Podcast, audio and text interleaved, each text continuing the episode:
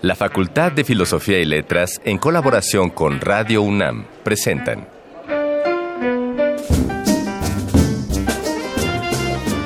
Lecturas de pasillo y debates de jardinera. Pensamientos de biblioteca y encuentros de ludoteca. Cátedras extraordinarias fuera del aula.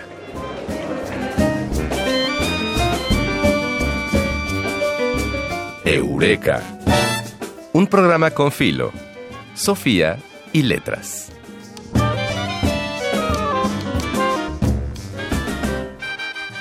Bueno, y vámonos a nuestra sección protagónica, Ana Mari, del programa. Así es. 3 de 10. En esta ocasión vamos a charlar con Francisco Martínez Marcué, Paco Martínez Marcué, quien está aquí para traernos algunas imágenes en torno a este evento tan importante para toda la ciudadanía mexicana que la UNAM en fechas recientes ha agrupado con el nombre de M68.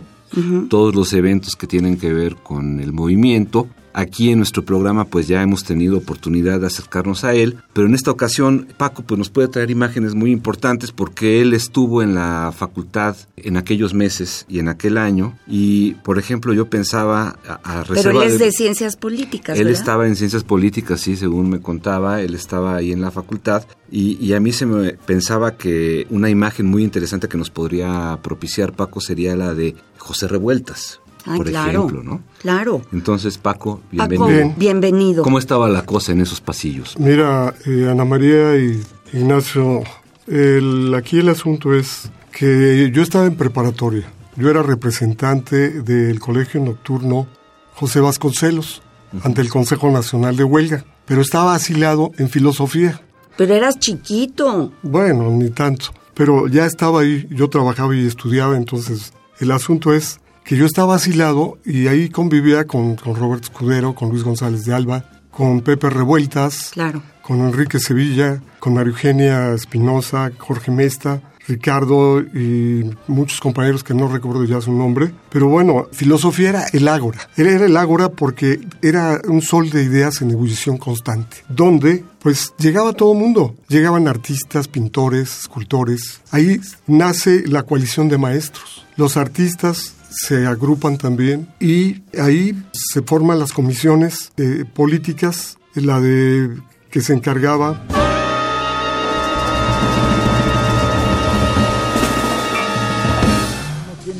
este lánguido caer en brazos de una Las palabras que edificaron nuestro presente.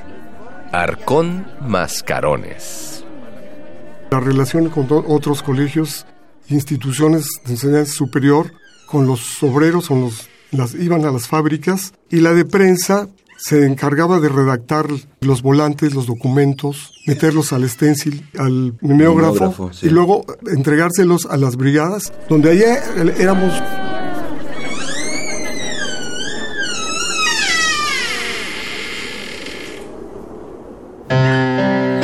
Silencio, oscuridad, luz cenital a la intermediaria. Se encuentra sentada en una silla con asiento de paja. Viste como mujer del pueblo, blusa blanca y falda oscura como el rebozo con que se cubre. La intermediaria. Toda la tarde oí latir mi corazón. Hoy terminé temprano con mis tareas y me quedé así, quieta en mi silla, viendo borrosamente en torno y escuchando los golpecitos discretos y continuos que me daba en el pecho con sus nudillos mi corazón. Como el amante cauteloso al querer entrar, como el pollito que picotea las paredes del huevo para salir a ver la luz. Me puse a imaginar mi corazón, una compleja flor marina, levemente sombría, replegado en su cueva, muy capaz, muy metódico, entregado al trabajo de regular extensiones inmensas de canales crepusculares, anchos como ruta para góndolas reales, angostos como vía para llevar verduras y mercancías a lentos golpes de remo, todos pulsando disciplinados, las compuertas alerta para seguir el ritmo que les marca la enmarañada radiación de la potente flor central. Pensé de pronto, si todos los corazones del mundo sonaran en voz alta, pero de eso no hay que hablar todavía. Pensé en el aire también, que por cierto olía a humo y a comida ya fría. Yo estaba como un pez, en mi silla, rodeada por el aire. Podía sentirlo en la piel. Podía sentir las tenues corrientes que lo enredaban rozándome al pasar. Aire que late y circula. Hice un recuento entonces de todo cuanto sé. Sé muchas cosas.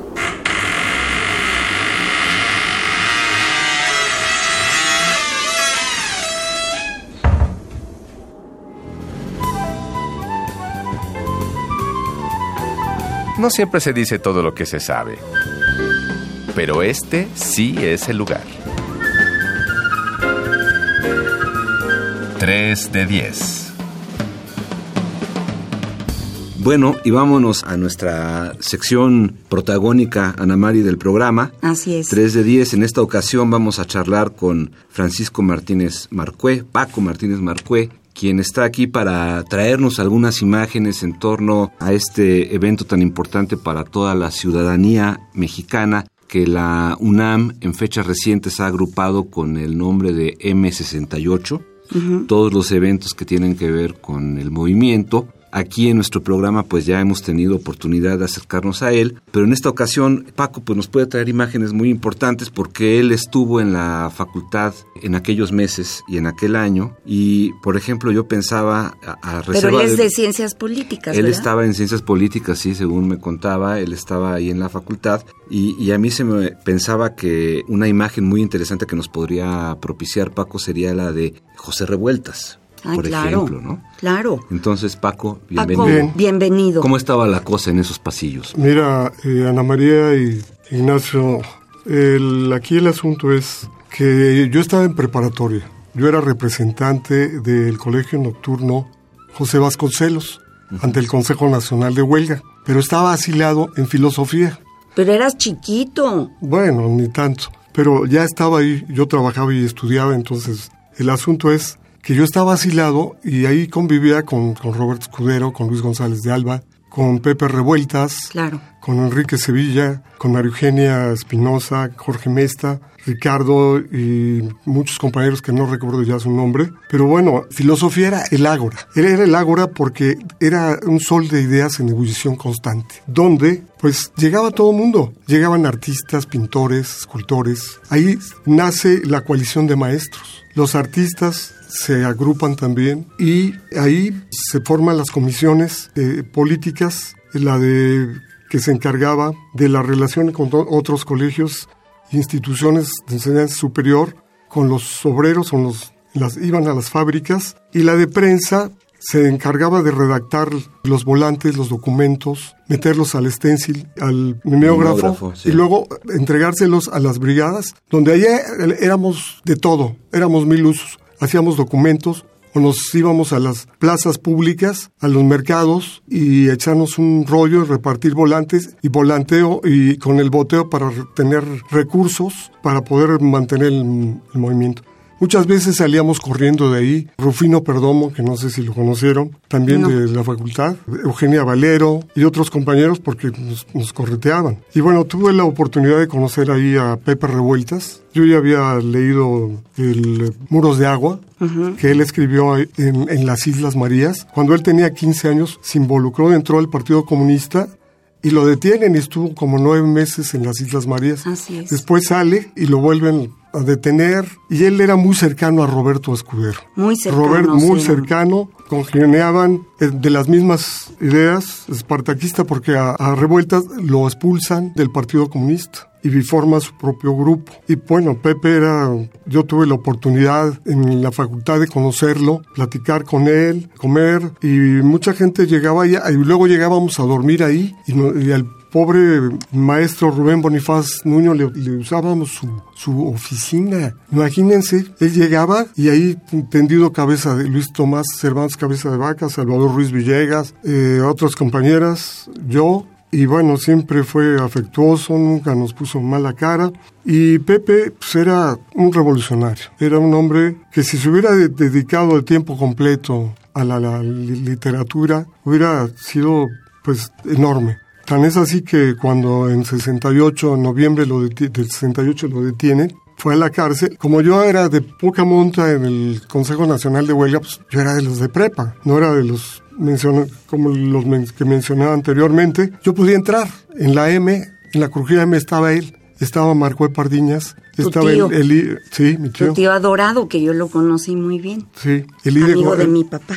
Sí, colaborador de la revista Política, Sí. sobre todo de política, Raúl Traijo de, la- de Labre, De Labre. des- dice, y no lo digo, lo dice él, que en esa década era la única revista de oposición al, al gobierno. La única. una revista legendaria, ¿no? Sí, Ahí política. Paco justo nos trajo, nos trajo aquí una, una joya de ejemplar en donde se da cuenta de, de que había quienes alzaban la voz impresa. Exactamente, digamos, exactamente. Retomando el hilo, Pepe Revueltas escribe El Apando, estando ya en la cárcel en 68, 69, escribió El Apando, que es el Apando es cuando meten a Sí. los presos a un lugar donde no salen. Te tortura casi. Sí, sí, es una tortura, ¿no? Y bueno, Pepe Revueltas, pues es una vida ejemplar. Cuando él muere en 76, 13 de, de abril, 13 o 16 de abril, pues a mí me tocó cargar su féretro ahí en el, en el Panteón francés, en la avenida Cuauhtémoc. Él, bueno, su familia, artistas, Silvestre Revueltas, músico, su hermana Rosaura, actriz. Y bueno, él era un, un tipo muy simpático, agradable, siempre estaba con la sonrisa. Tengo muy buenos recuerdos de Pepe Revueltas. Cuéntanos de Luis González de Alba y de, y de Roberto, Roberto. Escudero, por Bien, ejemplo. a Roberto yo lo conozco en la revista Política. Él colaboraba también, igual que yo, en la redacción con don Rosendo Gómez Lorenzo,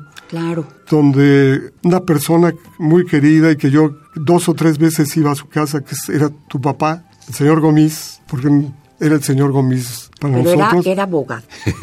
Era abogado. Decía el señor, pero era licenciado. Era, Pero era no, era, doctor en, en leyes. Y además era un intelectual de primera. Un intelectual. Hacía la cuestión de, de- de relaciones internacionales y panorama nacional con una pluma virtuosa. De verdad era un virtuoso que yo conocí.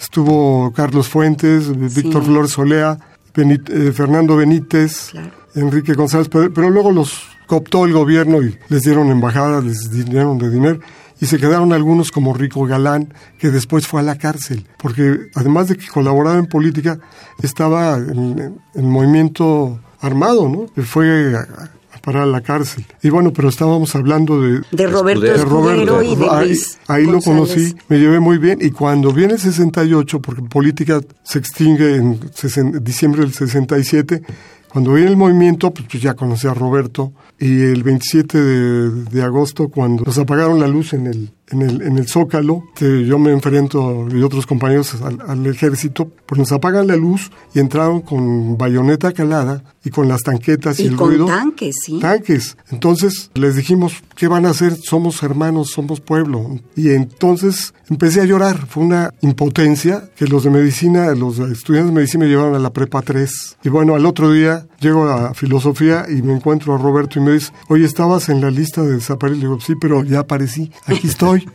Yo soy de los que, fíjate, de los que así aparecieron. De los que sí de aparecieron. los que sí aparecieron. Y bueno, Roberto pues es un personaje muy importante en el movimiento estudiantil, porque además él había sido presidente de la Sociedad de Alumnos de Filosofía y después cuando termina el... Él se asila, se asila en Chile, regresa, crean la, la revista Punto Crítico, Claro, famosísimo. estuvo en, en PESUM, en los partidos de izquierda, hasta que se desencantó y se retiró y se fue a dar clases al, a la a la metropolitana Filósofo. filósofo, muy querido por mucha gente, muy amigo de Raúl Álvarez Garín, de Félix Gamundi, y estaba en el Comité 68.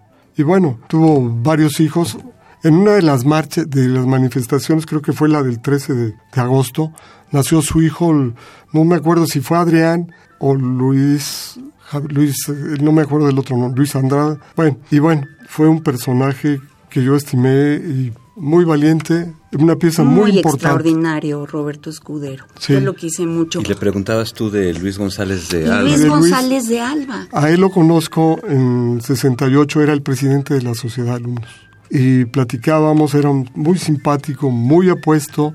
Muy guapo. Sí, sus alumnas, yo tuve una novia, pues, que, me decía que estaba enamorada de, de Luis. Y de quien se hizo una María Elena Madrid fue novia de, de Luis. Pero después él se metió junto con Carlos Monsiváis y con Nancy Cárdenas, que además colaboraron en política. Sí. Ellos menos Luis González de Alba, en el movimiento y en publica un manifiesto, la revista Siempre, en defensa de los homosexuales. Claro, que es de los primeros el este, primero, manifestaciones. De, el primer de documento defensa. que se hace al respecto lo publica la revista Siempre. Dinos algo, ¿estuviste el 2 de octubre en Tlatelolco? Mira, ahí pasó lo siguiente. Se acordó, el Consejo Nacional de Huelga acordó no ir. Y, y habíamos quedado Luis González de Alba, Roberto Escudero, Enrique Sevilla y yo, de que íbamos a ir a comer a la casa de Enrique. Yo, me- como estábamos desvelados, yo ya no llegué a la comida. Me quedé dormido en mi casa. Roberto y Enrique Sevilla, Roberto Escudero y Enrique Sevilla, sí se reunieron a comer en su casa. Y el único que fue al Tlatelolco fue Luis González de Alba. Por eso lo detuvieron. Claro. Si se hubiera ido con nosotros, no lo detienen. Y bueno, Luis escribió su testimonio, los días y, y los, años, años. En, en la cárcel. Por cierto, muy criticado, criticó a Elena Poniatowska y le hizo 50, 50 observaciones sobre el libro, que finalmente le ganó Luis González de Alba a Elena Poniatowska y ella lo, lo, lo admitió. Y bueno, luego escribió otros, otros libros. Y bueno, Luis era simpático, agradable, Brillante. brillante y siempre con la sonrisa y siempre con la ironía. Era una gente que, que vibraba y te hacía vibrar y gente inolvidable, un personaje inolvidable. Y por desgracia, el 2 de octubre del 2016 se suicida. Ay, sí, Se pero, suicidó. pero lo preparó todo para morirse ese, Ese día, Sí. igual que Marcelino. ¿Qué cosa? Bueno, ya no queda nadie vivo de, de esta generación, los nombres que has citado. Bueno, tú porque eras un chavitito, pero todos los demás, desgraciadamente, se han muerto. Sí, por desgracia se han muerto. Todavía queda Félix Hernández Gamundi, Del Poli Mirtocleya, David Vega, César Tirado. Y de la UNAM está Gustavo Gordillo, Sí, de claro. Economía, Oscar Levin Coppel. Sí, Yo hice una, el 6 de septiembre del año pasado, en Economía hicimos una conferencia donde estuvieron ellos con Ifigenia Martínez, directora, con Eliezer Morales, y en Filosofía, el- en septiembre también hicimos en, en la Facultad de Sí, sí, sí, Filosofía me acuerdo. con Eugenia Espinosa, Jorge Mesta, yo participé, llevamos a Pablo Marites, que era el director de, De- prensa sí. del, del rector don Javier Barro Sierra, que es que fue un gran rector, un hombre admirable, que legitimó el movimiento estudiantil, que cuando viene el, tren, el día 30 de, de- de julio, el bazucazo por parte de los paracaidistas, al día siguiente él mandó izar la bandera media asta y pronunció un discurso en defensa de la, de, las- Autonomía. de la autonomía, lo cual no le gustó al gobierno, por eso no lo, no lo reeligieron. claro. Hubiera sido increíble que él hubiera seguido el ingeniero Barrosierra en la universidad. Pero bueno, ese era el costo, pero él con dignidad, con la honradez que lo caracterizaba, estuvo con la universidad junto con Gastón García Cantú, con Pedro Noguerón, el maestro director de la facultad de Leopoldo Sea, y cantidad de profesores estaban ahí. ¿Qué más puedo decir? Bueno, sobre esto? claramente nos queda ahí una estampa de dignidad y resistencia y ahí me gustaría que para ir cerrando esta, esta charla recuperáramos lo que nos decías Paco fuera de micrófonos acerca de esta carta que acabas de entregar, porque me parece que expresa Ah, el muy sentir, importante. sí, Sí. expresa el sentir de muchos universitarios, de muchos Sí. ciudadanos de este país, ya que pues Paco ha entregado un documento en donde pues eso, expresa la indignación por el conjunto este que están haciendo ahí frente a Ciudad Construyendo. Universitaria. Ahora está parado, pero no sabemos por cuánto tiempo. Levanté una denuncia ante la Procuraduría Ambiental y del Ordenamiento Territorial de la Ciudad de México. Lo puedo leer, es breve. Claro. Venga, venga. Que en el predio ubicado en la avenida Copilco, número 75, Colonia Copilco El Bajo, delegación Coyoacán, se está llevando a cabo la excavación por un proyecto de construcción de dos torres, Torre A y B, con la capacidad de los 600 departamentos, derivado de lo cual podría haber es- afectaciones al manto freático y a la factibilidad de los servicios. Aunado a lo anterior, presuntamente contraviene a la zonificación ya que se pretenden construir 20 niveles en la Torre A Hazme y favor. 24 niveles en la Torre B incumpliendo con la zonificación correspondiente, además de las afectaciones a la movilidad, por la insuficiencia de número de cajones de estacionamiento. Asimismo, dicha construcción afecta las condiciones por las cuales la UNESCO otorgó el título de Patrimonio Cultural de la Humanidad a la ciudad universitaria de la Universidad Nacional Autónoma de México en el año 2007 y señalé a la constructora Big Grand como responsable de los hechos anunciados. ¿Qué autoridades son las que han permitido eso? La Secretaría de Desarrollo Urbano y Vivienda y la Delegación de Coyoacán, Claro, claro. que es un cartel que está construyendo anárquicamente sin la autorización de la población. Ahora, lo que me preocupa es que Miguel Ángel Mancera dijo que mientras él sea el jefe de gobierno no se va a continuar con la obra. Lo que nos está diciendo es que terminando él Va a seguir. Pues sí, ya en Entonces, lo que tenemos va. que hacer los universitarios y los ciudadanos de esta gran ciudad, defender el patrimonio histórico de la universidad, hacer paros afuera de la de Big Grand para decirle al gobierno que ne- que necesitamos sentarnos en una mesa a, a discutir con ellos para decirles ya basta, no queremos que la construyan. Muy bien, Con lo muy que bien, a mí respecta. Oye, y pues para cerrar la charla nos gustaría que nos, nos hicieras alguna recomendación musical, alguna canción que te resuene y te pueda hacer sentido de acuerdo a, a todas estas imágenes que has provocado, lo que recuerdas de estos meses de hace 50 años, Paco. Los Con- Beatles, Los Beatles, venga, ¿con Muy cuál? bien. los Rollins, Los Tones, qué padre, sí. Pues muchas gracias por habernos acompañado. cantar no, no sé Gracias. cantar, no lo puedo ya te íbamos a cantar. pedir que te aventaras una capela. No, no, no sé cantar. bueno, muchas gracias. Muchas gracias. Gracias a ti, Ana María, gracias Ignacio. Ignacio.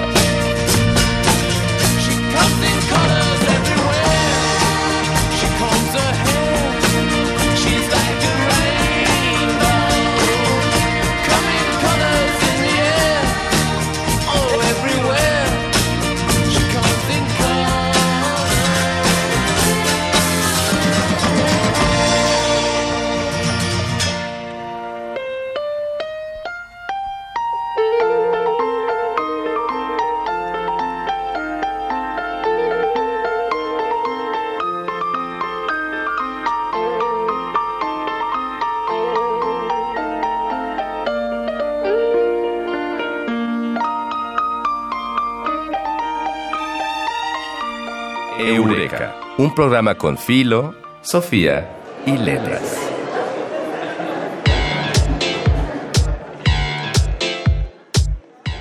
Voces de Alameda, tu agenda radiofónica de la facultad.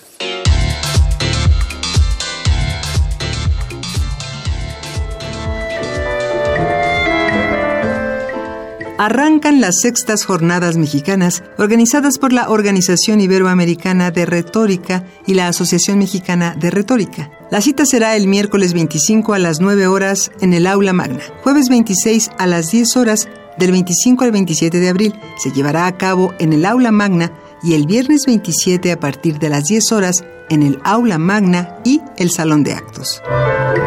La ya imperdible recomendación literaria de esta noche será La Oscuridad Luminosa de William Golding. Geraldine Gerling, profesora del Colegio de México, nos ofrece una lectura que resalta la riqueza y complejidad de tres novelas del escritor inglés William Golding, Los Herederos, Christopher Martin y La Aguja. En ellas, los personajes ponen de manifiesto la ineludible paradoja del ser humano, quien, al no poder tener una visión objetiva de sí mismo, nos engaña sin remedio. Todos sus personajes son víctimas de la mentira, de la soberbia y de la ceguera moral y muestran una ineludible inclinación al mal. Su conducta y sus motivaciones son la clave para que el lector pueda penetrar en el lado oscuro del corazón humano.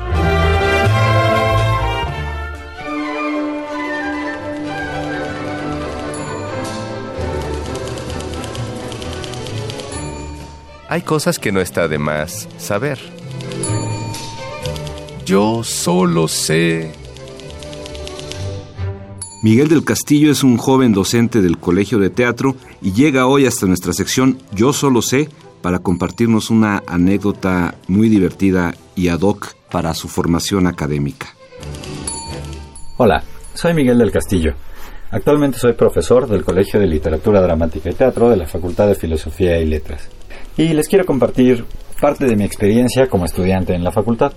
Una de las cosas que me fascinaban los primeros días de mi estancia en la facultad era que podía yo reconocer a varios de mis maestros. Los había visto en montajes en teatro, los había visto en el cine, los había visto en la televisión, pero también podía reconocer a maestros de otros colegios, de filosofía, de historia, que había yo leído en algún libro, que había yo visto en alguna conferencia o que había visto también en la tele en alguna entrevista. Poco a poco, durante mi estancia, pues la colaboración, el trabajo, el ímpetu finalmente, eh, me llevó a tener cercanía con varios de ellos. Con muchos pude colaborar profesionalmente y a la larga con muchos pude hacer y tener una amistad entrañable. Así podría yo decir que llevo en el corazón a maestros como Germán Castillo, al doctor Oscar Armando García Gutiérrez, al maestro Ignacio Escárcega, a Rubén Ortiz, a David Evia, en fin, otros tantos con los cuales he tenido la fortuna de trabajar y que, pues bueno, eh, se han vuelto finalmente grandes amigos, colegas y compañeros de la vida teatral y de la vida laboral.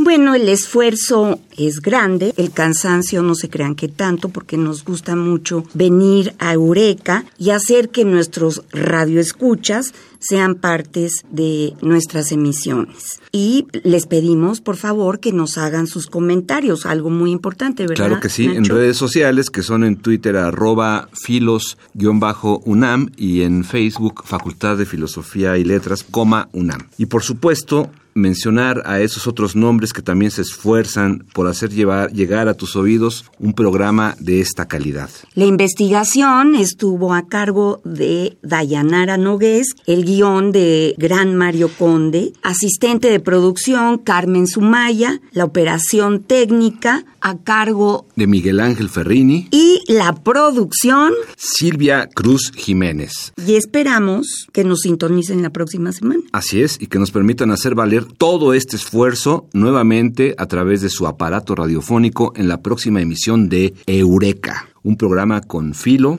Sofía Y y, letras. letras. Hasta Hasta, la la, próxima. El tiempo vuela cuando el pensamiento se divierte. Nos escuchamos la próxima semana. Eureka. Una producción de Radio UNAM.